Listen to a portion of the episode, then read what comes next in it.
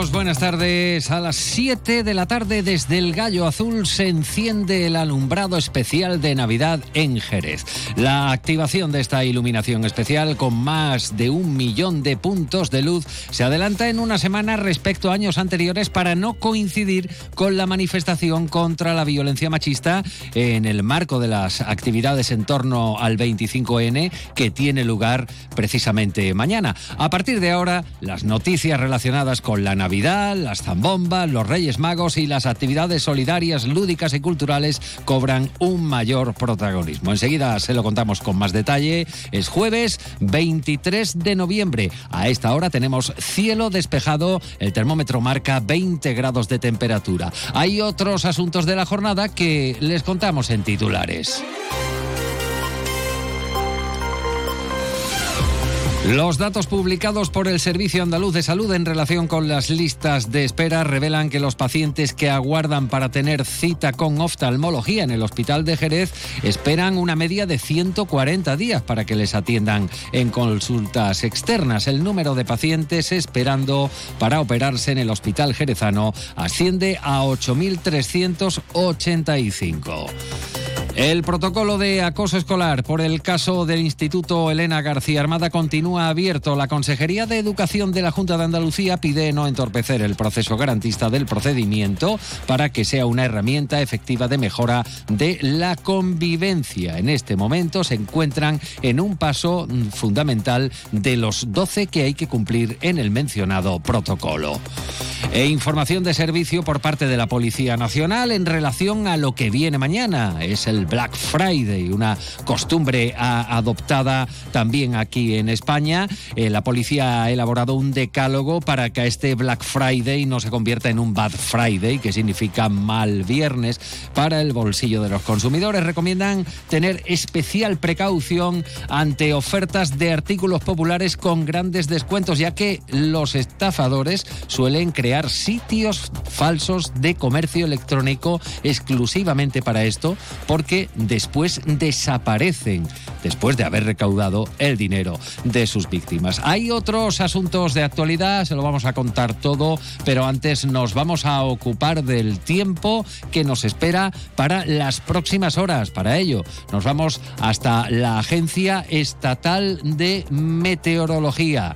Marta Alarcón, buenas tardes. Muy buenas tardes. En la provincia de Cádiz tendremos cielo poco nuboso despejado con temperaturas en descenso, quedándose en valores de 21 grados en Rota, 20 en Cádiz, Arcor de la Frontera y Jerez de la Frontera o 19 en Algeciras. Y de cara a mañana seguiremos con cielo poco nuboso despejado con temperaturas sin grandes cambios, quedándose en valores de 20 grados en Cádiz, Algeciras, Arcos de la Frontera y Jerez de la Frontera o 19 en Rota. El viento será flojo variable, es una información de la Agencia Estatal de Meteorología.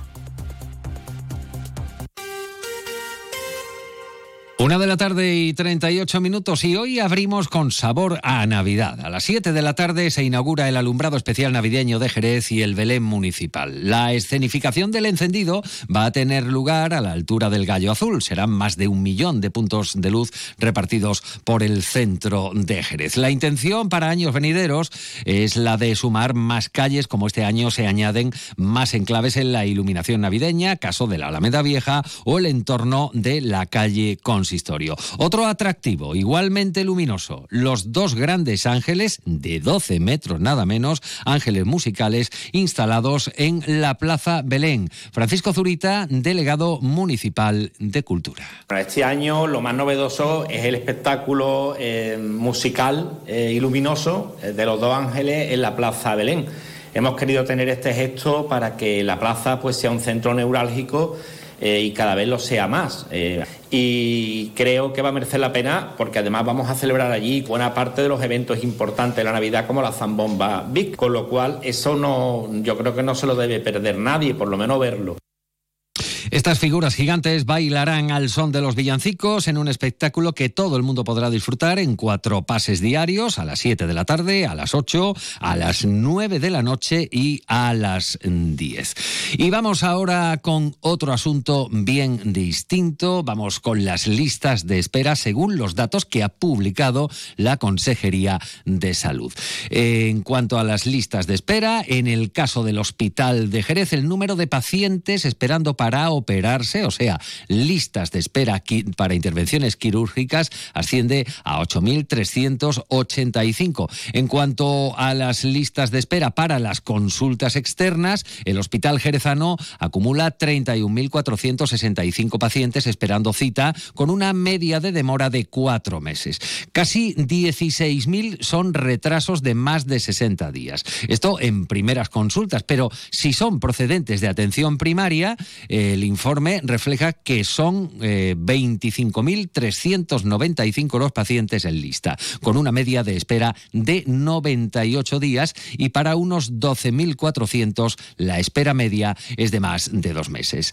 Entre la amalgama de datos y porcentajes destacan en las listas de espera, por ejemplo, la de oftalmología, que acumula 6.715 pacientes, de los que eh, casi 4.800 llevan esperando consulta más de 60 días. La espera media para ser atendidos por el oculista en el hospital de Jerez, según reflejan estos datos, es de 140 días. Esto ha provocado reacciones, en este caso eh, por parte del eh, PSOE a nivel provincial, tras conocerse estos datos, bueno, pues han pedido responsabilidades, un plan de choque inmediato e incluso, como han hecho en toda la comunidad autónoma, los socialistas pedir la dimisión de la consejera Catalina García, que ha explicado precisamente esta mañana los motivos por lo que los datos reflejan esas cifras. No justifico que haya lista de espera, sino explico por qué tenemos lista de espera y por qué tenemos ese número en las listas de espera. Y tenemos tres motivos principales.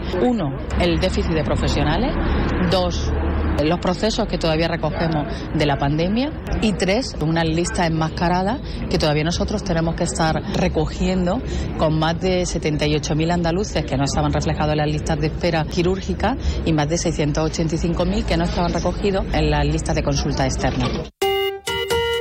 Una de la tarde y 42 minutos. Mm, volvemos a situarnos en Jerez, en este caso en el plano educativo, para hablarles del protocolo de actuación por un supuesto caso de acoso escolar. Eh, fue en el mes de septiembre, Instituto Elena García Armada, aquí en Jerez, en relación con la agresión por parte de un menor a tres docentes y un alumno del centro. El protocolo sigue abierto, continúa su curso mientras se instruye el caso en la vía judicial, según informa la Consejería de Educación.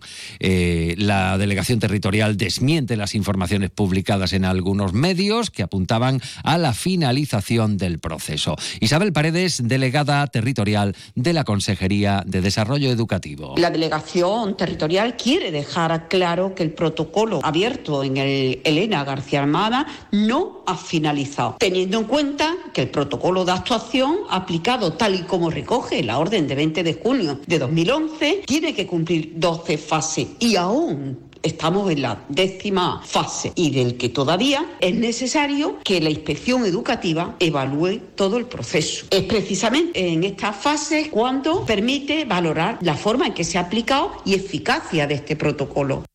La actuación desarrollada en el centro a través de este protocolo ha ido de forma paralela a las investigaciones que la propia Fiscalía realiza en el centro dentro del proceso judicial que se abrió desde el primer momento que se produjeron los hechos en el mes de septiembre.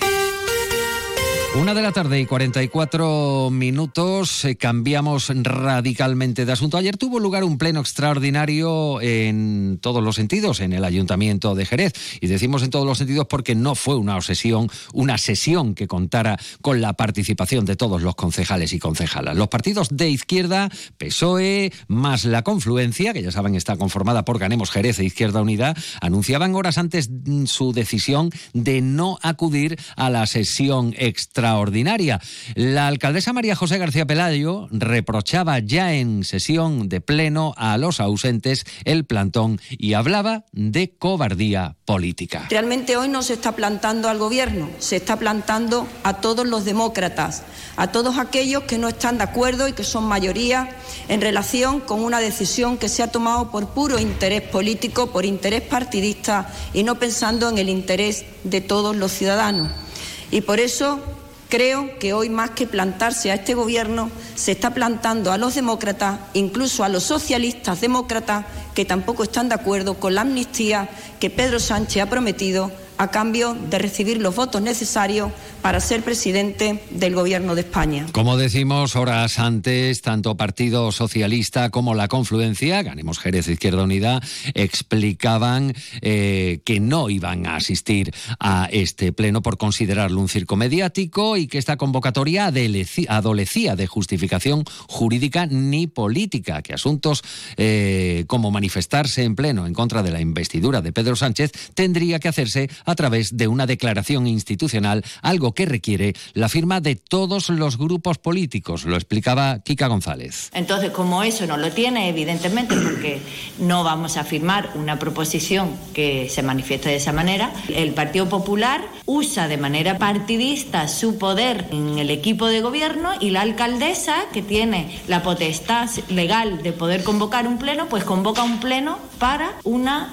manifestación política del Partido Popular. Nos parece que esto está absolutamente deslegitimado. Una de la tarde y 46 minutos, todo preparado para la manifestación contra la violencia machista con motivo del 25 de noviembre, Día Internacional de la Lucha contra esta lacra. Al término de la marcha reivindicativa que tendrá lugar mañana, el colectivo Marea Violeta Jerez ha convocado una vigilia contra la violencia machista. Será a partir de las ocho y media en la Plaza del Arenal y se pide participar vistiendo ropa negra y portando un punto de luz. Lo ha explicado en más de uno Jerez Tere Chamizo de Marea Violeta. Salta, que sale, que sale ese machismo, que sale ese amor eh, es mía y, la, poseo. Entonces, por eso hay este repunte ¿no? De, mujeres asesinadas y de, violencia, ¿no? Violencia machista, aunque algunos no, la quieran reconocer. La manifestación este año sigue convocada a las 6 de la tarde, se sale de la Plaza Arenal, se hace el recorrido, creo que es por Cristina y se vuelve de nuevo a, Plaza Arenal. Y seguido este, a esta manifestación, a la que también acudiremos María Violeta, pues María Violeta convoca esa vigilia, ¿no? Esa vigilia que se ha recorrido también en silencio una de la tarde y 47 minutos y ya que comienza el periodo navideño, ya es una tradición, llegadas estas fechas, iniciativas eh, solidarias como por ejemplo el calendario 2024 presentado por Afanas en el Zoo Botánico de Jerez. Su presidenta es Eugenia Sánchez. Agradezco en nombre de la Asociación Afanas al Ayuntamiento su implicación, siempre nos apoya en todo lo que, en todo lo que puede y tenemos un apoyo incondicional, lo sabemos. Agradecer al zoológico, a Manuel, las facilidades que le ha dado a nuestro gerente Jesús y a las compañeras por realicen aquí su obras de arte, porque son obras de arte.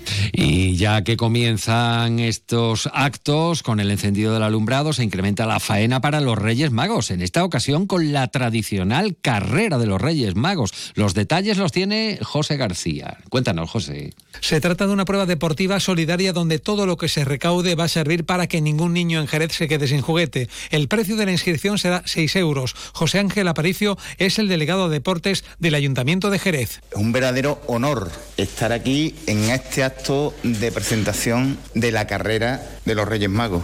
Un evento solidario y ahí donde nos tenemos que quedar. Evento solidario en favor de la Asociación de los Reyes Magos dentro de la campaña ningún niño sin juguete. Precisamente este año una de las personas que va a encarnar a los Reyes Magos en Jerez es Luis Lara, quien ha querido animar a la participación. El 23 de diciembre, por favor, que todo el mundo, eh, con esta aportación de 6 euros, que la recaudación es íntegra para la Asociación de Reyes Magos, pues de verdad que nos parece una, un maravilloso evento porque se recoge un dinerito importante. El año pasado me dicen que se recogieron 3.000 euros cerca, pues este año hay que aumentar la cantidad y y esto sirve para que ningún niño se quede sin juguete, que es nuestro objetivo, es nuestra meta. la gran medalla que te lleva es que tú también aportas para que ningún niño se quede sin juguete.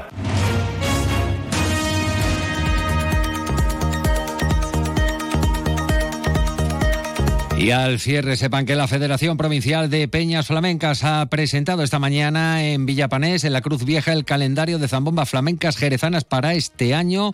Declarada de bien de interés cultural, se pone el acento en la tercera edición de estas zambombas. Llegamos a las 2 menos 10. Continúan informados en compañía de Onda Cero. Toda esta información en unos minutos la encuentran también en ondacero.es. Onda Cero Andalucía, sobre todo. En Onda